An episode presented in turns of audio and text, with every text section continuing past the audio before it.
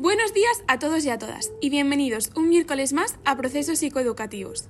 Hoy tenemos la suerte de poder conocer a varios autores, quienes nos explicarán detalladamente su trabajo y quiénes son. Pero antes de poder disfrutar de sus exposiciones, vamos a hacer un pequeño repaso de lo ya visto con la ayuda de Paula. Hola a todos y a todas. Bueno, yo voy a ser la encargada de repasar el conductismo. Como bien hemos explicado en programas anteriores, la corriente conductual explica el comportamiento en base a factores ambientales que, en otras palabras, digamos, el comportamiento de un individuo dependerá de los estímulos o consecuencias que reciba del contexto, es decir, del exterior. Y Jimena, ¿podrías decirme qué autor fue el pionero del conductismo?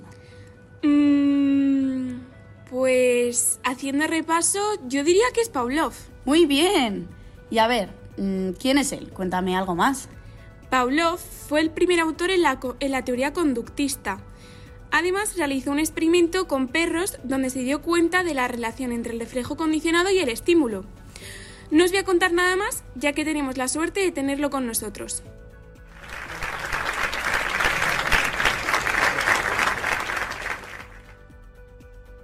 Hola, buenos días. Soy Iván Pavlov y soy el autor que descubrió que se había producido una asociación entre el reflejo condicionado y el estímulo, dando como resultado una respuesta. Este descubrimiento se realizó mediante un experimento con perros.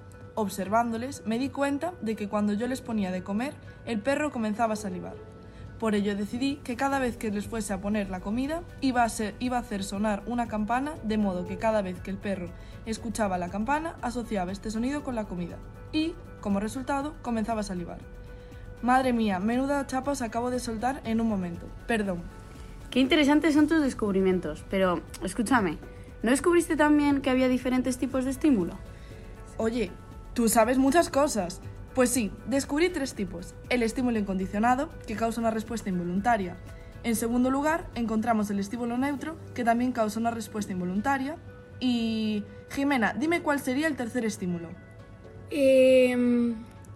Joe, espera, se me ha olvidado. Mira que me lo sé todo, pero ahora no me acuerdo. Ay, ay, ay. El último de ellos sería el estímulo condicionado que causa una respuesta condicionada.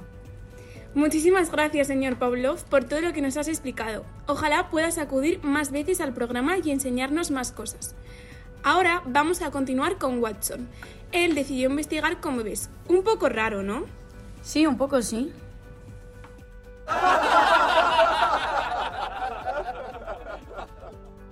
Watson realizó su experimento con el pequeño Albert, él decidió que iba a someter a este pequeño a una serie de pruebas, siendo la más famosa de ellas la de poner un ruido estridente junto a un animal peludo, desarrollando a el pequeño Albert un trauma hacia todo tipo de cosas peludas.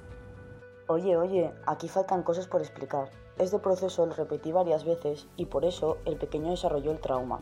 No todo es tan fácil. Madre mía, señor Watson, qué alegría que esté con nosotros. Por favor, continúe su explicación. Pues con mi experimento descubrí que se pueden dar cuatro maneras en las que un sujeto puede reaccionar a un estímulo en el conductismo clásico.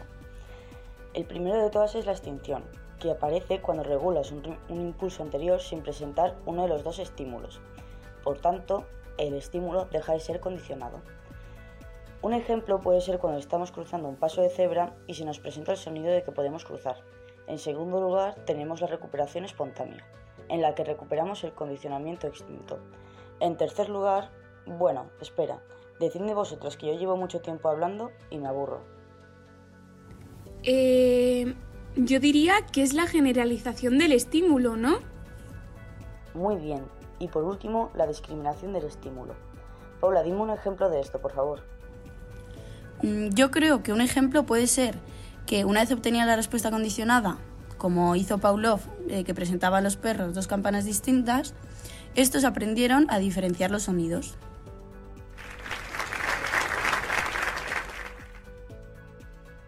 Watson realizó su experimento con el pequeño Albert. Él decidió que iba a someter a este pequeño a una serie de pruebas, siendo la más famosa de ellas la de poner un ruido estridente junto a un animal peludo, desarrollando a el pequeño Albert un trauma hacia todo tipo de cosas peludas. Oye, oye, aquí faltan cosas por explicar. Este proceso lo repetí varias veces y por eso el pequeño desarrolló el trauma. No todo es tan fácil. Madre mía, señor Watson, qué alegría que esté con nosotros. Por favor, continúe su explicación. Pues con mi experimento descubrí que se pueden dar cuatro maneras en las que un sujeto puede reaccionar a un estímulo en el conductismo clásico. El primero de todas es la extinción, que aparece cuando regulas un, un, impulso anterior sin presentar uno de los dos estímulos. Por tanto, el estímulo deja de ser condicionado. Un ejemplo puede ser cuando estamos cruzando un paso de cebra y se nos presenta el sonido de que podemos cruzar. En segundo lugar, tenemos la recuperación espontánea, en la que recuperamos el condicionamiento extinto. En tercer lugar, bueno, espera, decidme vosotras que yo llevo mucho tiempo hablando y me aburro.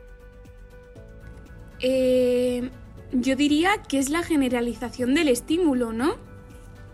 Muy bien. Y por último, la discriminación del estímulo. Paula, dime un ejemplo de esto, por favor. Mm, yo creo que un ejemplo puede ser que una vez obtenía la respuesta condicionada, como hizo Pavlov, eh, que presentaba a los perros dos campanas distintas, estos aprendieron a diferenciar los sonidos. ¡Joder, qué maravilla de experimento! Y qué interesante todo lo que descubrió Watson. Y ya, para acabar con el condicionamiento, vamos a hablar de Skinner, que fue el impulsor del condicionamiento operante. Skinner explica que hay ciertos refuerzos que provocan que aumente la frecuencia de una respuesta. Espera, Paula, que tenemos la suerte de tener con nosotros a Skinner. No me digas, ¡joder, qué suerte estamos teniendo! Hola a todos y a todas. Os vengo a hablar un poquito sobre la asociación entre la respuesta y el reforzador. Os puede parecer un poco aburrida esta parte, pero estamos atentos porque luego os haré unas preguntas. Por un lado está la contigüidad, que implica que el tiempo que pasa entre la respuesta y el reforzador sea mínimo. Y por otro lado, la contingencia, que sugiere evitar un mismo estímulo que sirva como refuerzo en varias conductas distintas. Además, podemos encontrar refuerzos positivos o negativos, y castigos positivos o negativos. Paula, ¿me podrías decir un ejemplo de refuerzo positivo y negativo? A ver, un refuerzo positivo es dar algo agradable, ¿vale? Entonces, como ejemplo, darle a tus hijos una bolsa de chuches que les encanta, si a cambio bajan la basura. Luego tenemos el refuerzo negativo, que esto es al revés, es quitar algo desagradable, como quitarle, por ejemplo, a los alumnos eh, de una maestra pues los deberes, si se portan bien. Muy bien, Jimena, ¿y tú me podrías decir un castigo positivo y otro negativo? Vale, a ver. Un castigo positivo es dar algo desagradable, como por ejemplo un examen sorpresa a los alumnos si se portan mal. Y un castigo negativo es quitar algo agradable, como puede ser ver una película en clase por su mal comportamiento. Muy bien las dos. Puedo observar que ambas lo habéis entendido. Esperemos que el público también lo haya estado atento. Bueno, pues hasta aquí sería nuestro repaso del conductismo, ¿no? Sigamos entonces. Ahora pasamos al cognitivismo. Así es, Paula. Albert Bandura, como bien sabes, fue el representante en la, en la, transición del conductismo al cognitivismo. Bandura desarrolló un experimento y llegó a una conclusión gracias al experimento del muñeco bobo. Puede sonar raro esto del muñeco bobo, pero resulta que es esencial ya que descubrió que los seres humanos también podemos aprender por observación. Es decir, podemos aprender mediante la observación de cómo otras personas son recompensadas o castigadas. Así es. ¿No te parece muy fuerte que hasta ahora ningún autor se lo replantease? Bueno, que me voy del tema. Ahora tenemos la suerte de poder hablar con Adriana, que nos va a explicar la teoría del procesamiento de la información. Hola, os vengo a explicar qué es la teoría del procesamiento de la información. Puede resultar un poco abstracta, pero si estáis atentos podréis entender muchas cosas. Resulta que esta teoría hace una similitud entre el cerebro humano y un ordenador. Esta similitud la hace ya que ambos son capaces de procesar estímulos tal y como un ordenador. Esta información la va a sentar dentro de él hasta que pueda dominarla. Ahí va, en verdad tiene todo sentido. Espera, a mí hay una cosa que aún no me ha quedado clara. ¿Podrías explicarnos la diferencia entre el aprendizaje por asociación y el lenguaje por reestructuración? Pues a ver, el aprendizaje por asociación lo podemos encontrar principalmente en la teoría del procesamiento de la información, mientras que el aprendizaje por reestructuración es utilizado por el constructivismo. El primero entiende que lo más importante es la asociación entre ideas y cómo están conectadas. Es decir, si uno de tus alumnos quiere aprender a sumar, primero tendrá que saber identificar los números, mientras que la otra se basa en la percepción, lo cual constituye una estructura dinámica de lo que aprendemos. Espera, espera, espera. No te adelantes al constructivismo. Eso, primero tenemos que repasarla y Sofía va a ser la encargada. Joder, Jimena, me dejas a mí lo más complicado de todo. Pero bueno, voy a intentar explicarlo. El constructivismo es una teoría que entiende que los aprendizajes de los seres humanos se basan en un proceso de aprendizaje dinámico, por así decirlo, en constante cambio. Su raíz se encuentra en Gestalt, que entiende que el aprendizaje debe de ser asimilado por la comprensión de materiales aprendidos con anterioridad. Un ejemplo sería cuando un niño quiere saber a multiplicar con tres cifras. Primero debe saber, debe saber multiplicar de manera simple, ya que si no, no va a conseguirlo. Va a tener que utilizar multiplicaciones simples para poder aprender a las multiplicaciones de tres cifras. Pues claro, es muy complicado aprender algo si no sabes algo previo que nos puede ayudar. Menuda pasada. ¿Y qué, necesa- qué necesaria es su teoría? Claro, además, dentro del constructivismo hay una vertiente más individual. Sí, y aquí entra la teoría evolutiva de Piaget. Anda, Lucía, qué bien tenerte aquí con nosotras. Por favor, explícanos la teoría evolutiva, que andamos un poco perdidas. La teoría se ocupa de la naturaleza del conocimiento en sí mismo y de cómo los humanos llegan gradualmente a adquirirlo, construirlo y utilizarlo. La teoría de Piaget se conoce principalmente como la teoría de etapas de desarrollo. ¿Hasta aquí todo bien? ¡Sí! Se diferencian cuatro etapas dentro de la teoría evolutiva. En primer lugar, el estadio sensoriomotor, que va de los 0 a los 2 años. En segundo lugar, el estadio preoperacional, que va de los 6, de los 2 a los 6 años.